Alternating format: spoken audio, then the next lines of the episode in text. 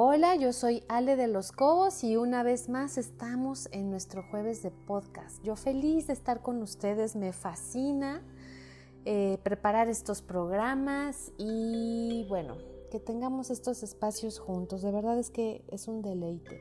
Y bueno, dando seguimiento a nuestros temas de el impacto que provoca lo que vemos, lo que escuchamos, lo que leemos.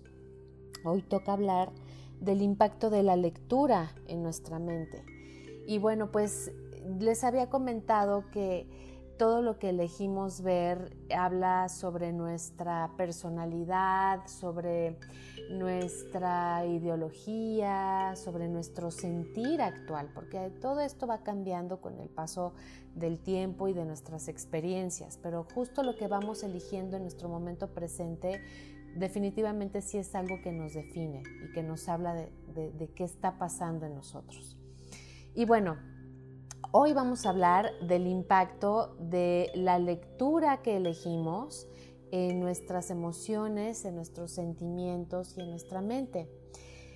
Quiero empezar con un dato muy importante que considero que es muy importante, que em, lo leí de un psicólogo que se llama Sergio de Dios González, que hizo un reportaje, la verdad, bastante interesante sobre de cómo influye la lectura en nuestras emociones. Esto es un preámbulo para poder hablar del impacto que genera lo que elegimos leer en nuestra mente y en nuestras emociones. Y bueno, este preámbulo que les quiero platicar habla sobre el tipo de lectura que tenemos.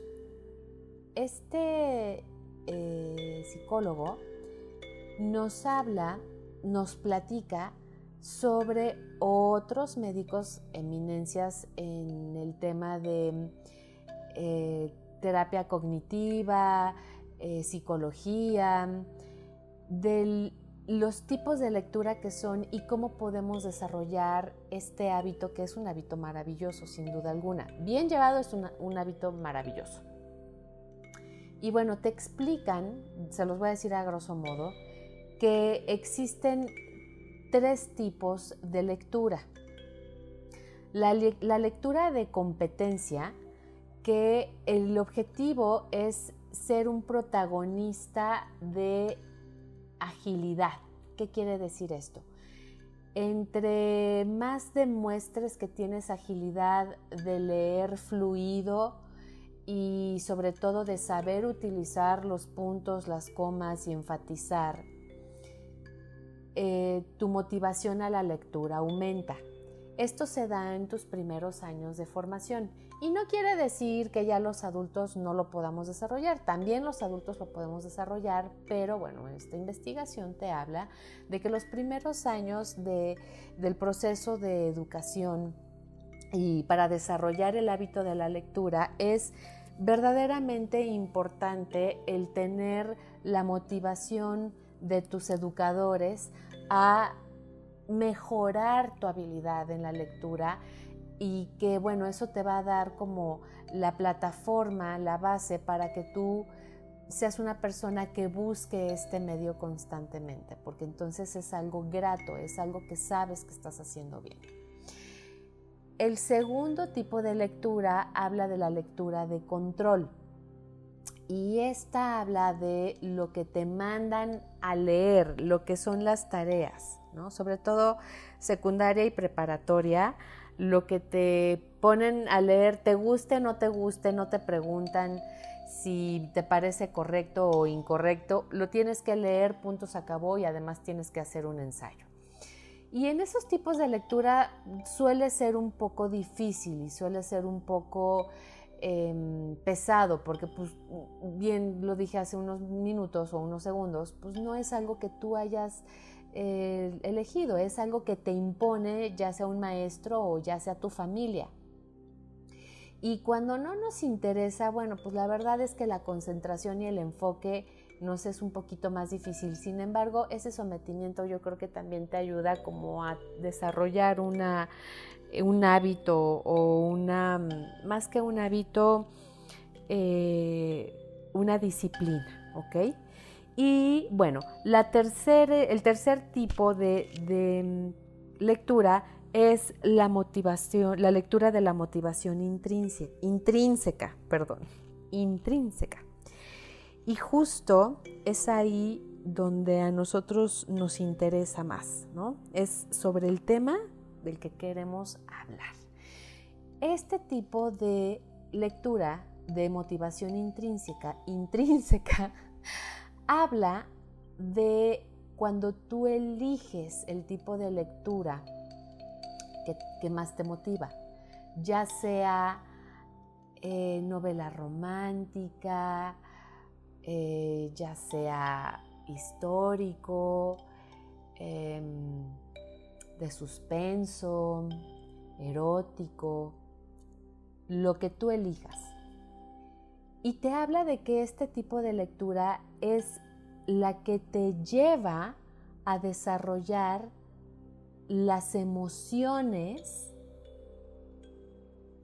y las sensaciones y los sentimientos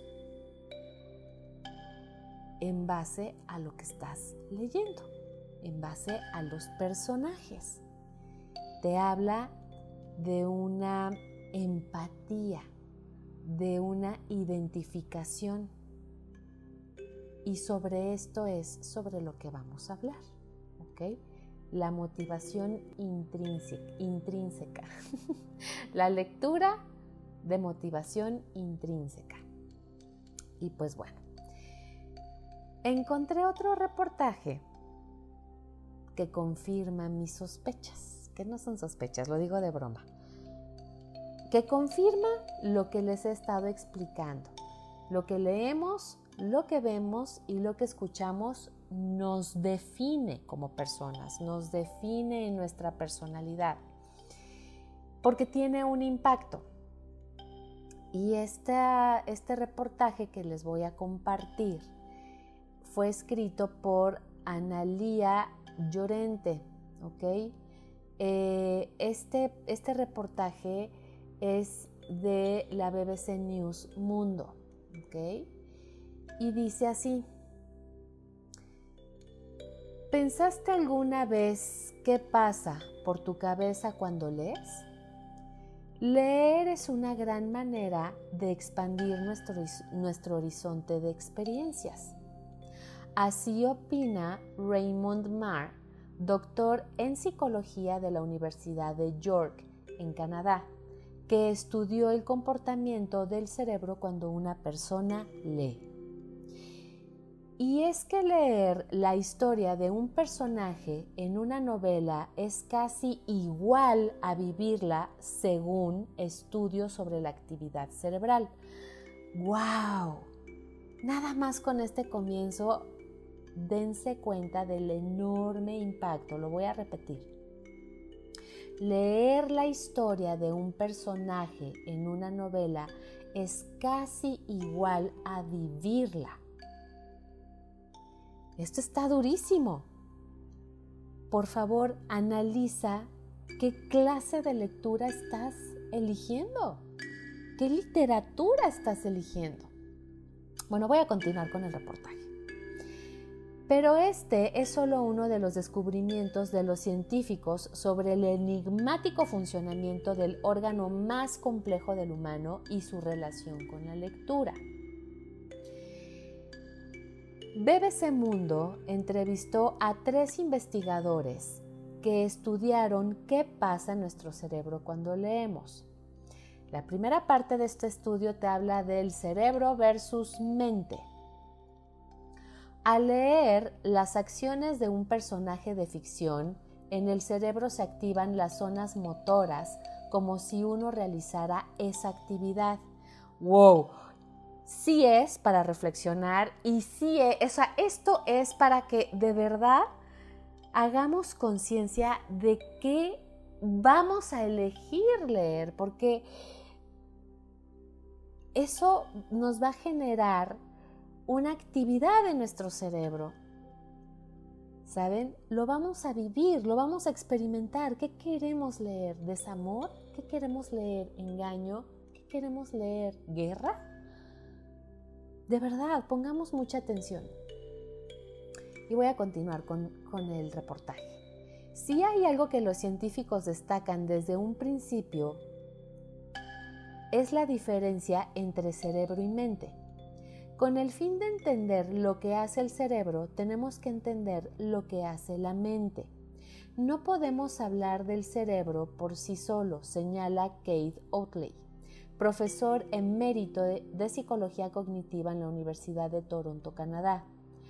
No es el hecho de saber simplemente si un área particular del cerebro se activa cuando leemos, sino en conocer cómo funciona la mente en ese proceso coincide Raymond Marr, doctor en psicología de la Universidad de York, también en Canadá.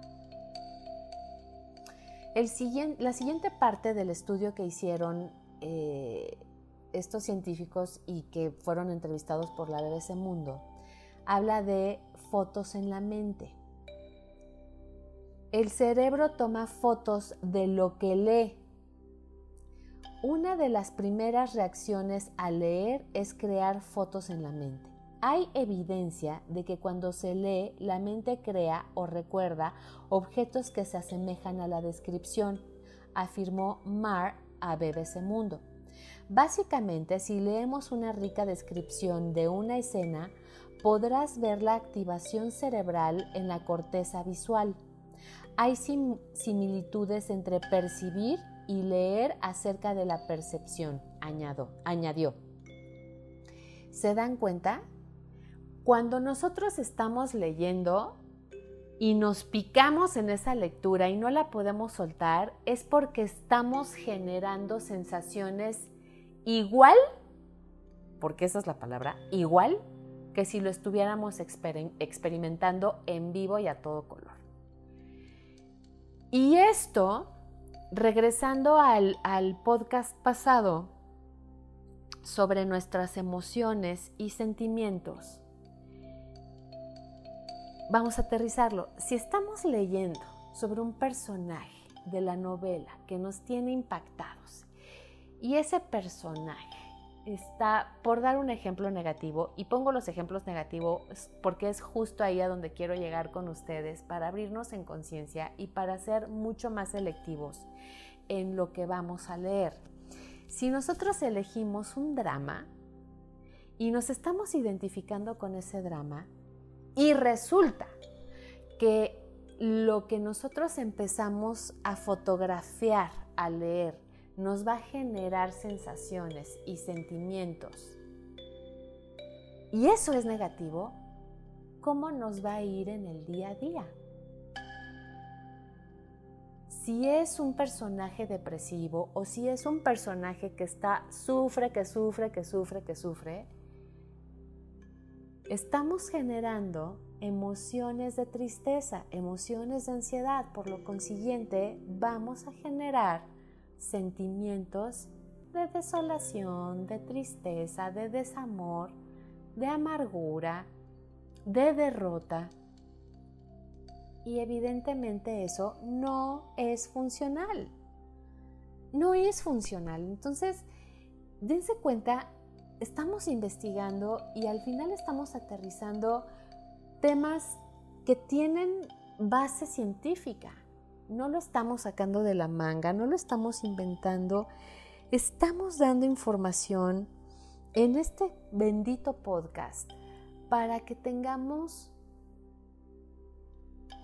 opciones de libertad, de liberación, de construcción, de reinvención, de recreación, nosotros tenemos la capacidad de cambiar todo lo que queramos de nosotros mismos. No podemos cambiar a los demás, pero de nosotros sí podemos cambiar todo lo que queramos. Y esa es una maravillosa noticia porque nos podemos reinventar y resurgir y renovar y rehacer cuantas veces queramos.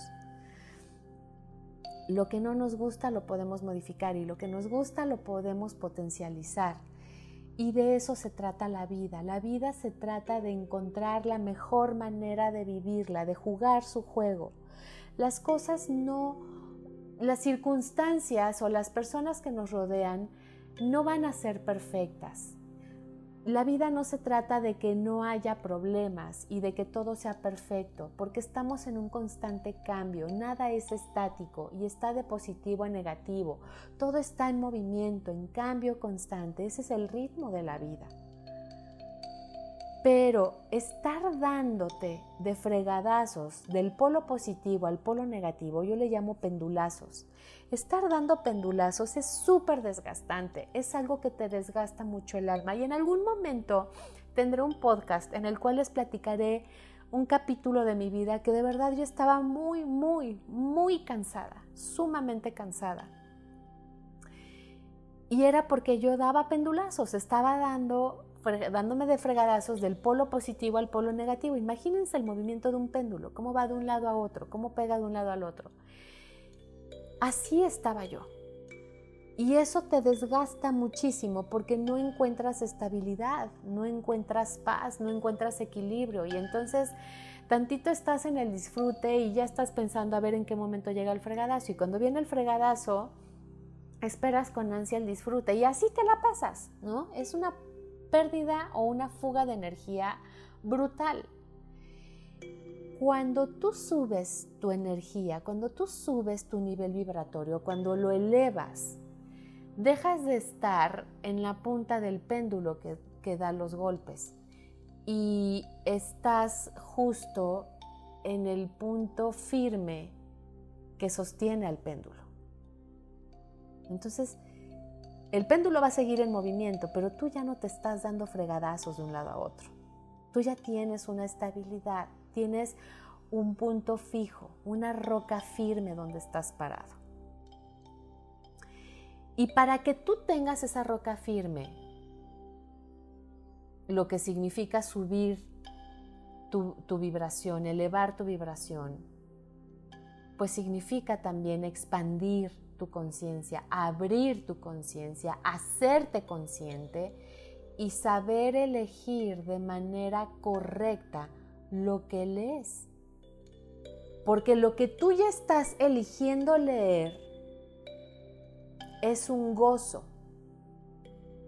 Y es porque te atrae. Y si lo que te atrae es guerra, asesinatos, violaciones, engaños y desamor, hijo, pues es lo que estás generando. Es lo que estás replicando. Y es como estás construyendo tu vida. Entonces yo aquí sí te haría o te invitaría, mejor dicho, a reflexionar. Y si comienzas a elegir historias verídicas de éxito, historias de superación, historias de crecimiento, historias constructivas. ¿Te imaginas lo que puedes empezar a hacer por ti mismo o por ti misma? Ok, vamos a regresar al reportaje. Y dice así, vivimos lo que leemos Otley y Marr concluyeron que el cerebro, al parecer, no distingue claramente entre leer sobre la experiencia de un personaje de ficción y vivir esa actividad en la vida real. Aparentemente hay similitudes en la forma en que el cerebro reacciona al leer algo y experimentar algo, explicó Marr. Según el especialista, cuando una persona lee que un personaje ficticio está realizando determinada actividad, las áreas del cerebro que se activan son las mismas a las que esa persona utiliza para llevar a cabo esa acción. Como sabemos, cuando leemos una historia cuyo, protagonista enfrenta una situación peligrosa o temerosa, nosotros sentimos miedo explicó Mar. Y esto está claramente relacionado con la empatía, el sentimiento de identificación con algo o alguien. se descubrió que hay áreas del cerebro que se pueden supervisar para saber si la gente es empática en la vida ordinaria y esas regiones son las mismas que se activan cuando se está leyendo acerca de los personajes, porque el proceso psicológico es similar, advirtió Otley a BBC Mundo. ¿Se dan cuenta? Está fuertísimo, fuertísimo. Cuando leemos, voy a repetir lo que dijo Mar. Cuando leemos una historia cuyo protagonista enfrenta una situación peligrosa o temerosa, nosotros sentimos miedo. Les voy a platicar que estaba yo terminando la carrera cuando llegó a mis manos un libro que se llama Cañitas. Y este libro habla de una casa embrujada y de cosas que vivieron y se supone, ahí dice que, que es un caso de la vida real. Les digo una cosa, no lo terminé de leer, sentí pánico porque es un libro que describe eh, con, con mucho detalle y la verdad es que dije, esto no es para mí. Y no obstante lo rompí y lo tiré a la basura.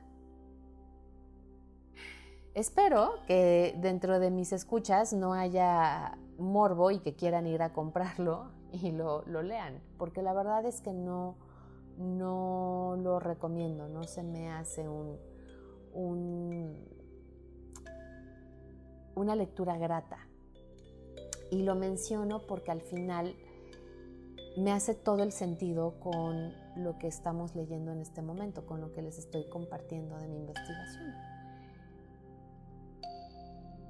Lo que estamos leyendo activa nuestro cerebro y nos lleva a esas sensaciones, a esas emociones, igual que si lo estuviéramos viviendo en la vida real. Y eso genera un impacto que a su vez arraiga y si arraiga es porque se va a replicar día a día. ¿Qué queremos replicar en nuestro día a día? ¿Miedo? ¿Incertidumbre? ¿Inseguridad? ¿Baja autoestima? ¿Angustia? ¿O amor? ¿Paz?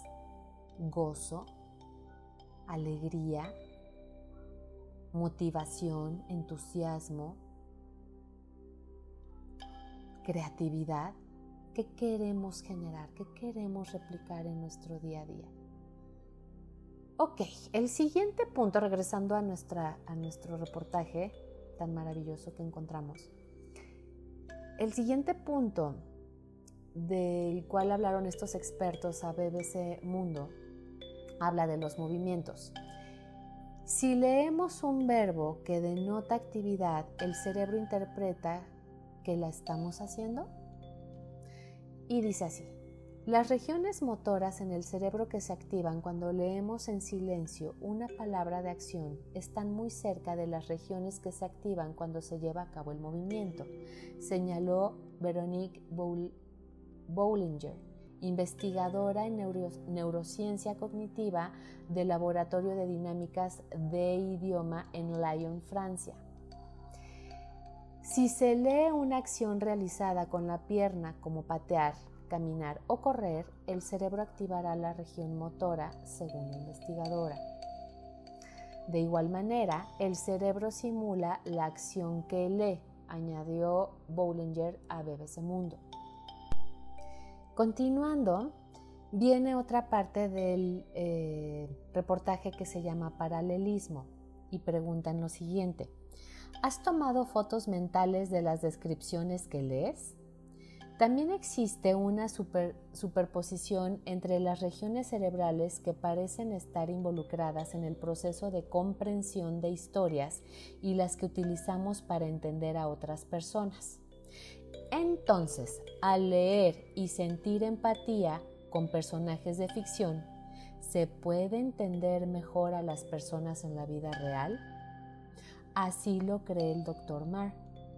Esto puede significar que podríamos aprender algo o mejorar nuestra capacidad para entender a otras personas si frecuentemente leemos y nos involucramos en historias y personajes dentro de ellas, analizó. Por ejemplo, puede que nunca sepamos cómo es, cómo vivir como una persona con discapacidad pero podríamos acercarnos a entender esa experiencia si leemos un relato muy bien descrito que nos pone en el lugar de la persona que lo está viviendo, finalizó. ¿Se dan cuenta de la enorme importancia que tiene lo que elegimos leer? No nada más es por nosotros, también nos ayuda a desarrollar nuestra habilidad de la empatía, que además de una habilidad yo creo que es un don, porque la empatía justo te lleva a observar y poder llegar a una comprensión con la cual te sales del juicio y logras construir con las personas que te rodean de una manera mucho más asertiva y mucho más amorosa. Bueno, básicamente esto es lo que viene en el, en el reportaje. La verdad es que se me hace sumamente interesante y lo que yo les quiero eh, transmitir el día de hoy es que en base a estos datos, que son investigaciones, que grandes expertos los han desarrollado, no es algo este, improvisado, no es una suposición o una mm, eh, percepción como tal. No, no, no, son datos de lo que implica el tipo de lectura en nuestra vida que elegimos, de lo que implica después de que nos involucramos con un personaje y nos em, enamoramos de, un, de una historia, de un libro porque va a tener un impacto, un impacto en nuestras emociones, en nuestras sensaciones y en nuestros sentimientos. Y eso nos va a definir. A mí me gustaría que, como les dije hace unos minutos, reflexionen sobre las lecturas que han tenido, las más importantes, las que más representan algo para ustedes y que hagan un análisis, háganlo por escrito. Saben, la dinámica de la escritura es súper enriquecedora, pero además es súper sanadora. Y yo les recomiendo muchísimo esta práctica para que puedan encontrar la radiografía de su alma, de su mente, de su mente más, más eh, eh, íntima, más profunda y que esto les pueda dar la pauta para que comiencen a elegir lecturas que les llamen la atención, pero que sean constructivas y que los lleven a una nueva experiencia, a una nueva conciencia constructiva, positiva, amorosa, ética, equilibrada, en fin, lo que es raíz amor. Por favor, escríbanme, compártanme sus comentarios, platíquenme de ustedes. Me encantaría tener más invitados en, en, este programa, en este podcast. Y si alguien de ustedes quiere participar conmigo, yo feliz de invitarlos. Por hoy es todo. Les doy las gracias por escucharme, por buscar mi podcast, por seguirme y em, les dejo un abrazo muy grande y bueno, pues vamos a continuar con más temas. Eh, ya estamos llegando casi al final de este tema que nos ha llevado un tiempito, ha sido un poco largo. La próxima sesión vamos a tener algunos invitados para hablar sobre este, este tema, ¿no? El impacto de lo que leemos, lo que escuchamos y lo que vemos. Eh, y vamos a hacer como una mesa, una mesa de opinión. Así que no se lo pierdan, va a estar divertidísimo, va a estar padrísimo, seguramente va a haber de todo. Y este, bueno, pues ya me voy. La verdad es que el, que mucho se despide, pocas ganas tiene de irse, y ese es mi caso. Y además hoy tengo la lengua trabada, no sé por qué, qué chistoso. Pero bueno, Ya terminamos por el día de hoy. Los quiero muchísimo. Les mando un beso, un abrazo. Estamos en contacto y nos vemos el próximo jueves. Abrazos de luz con muchísimo cariño. Bye.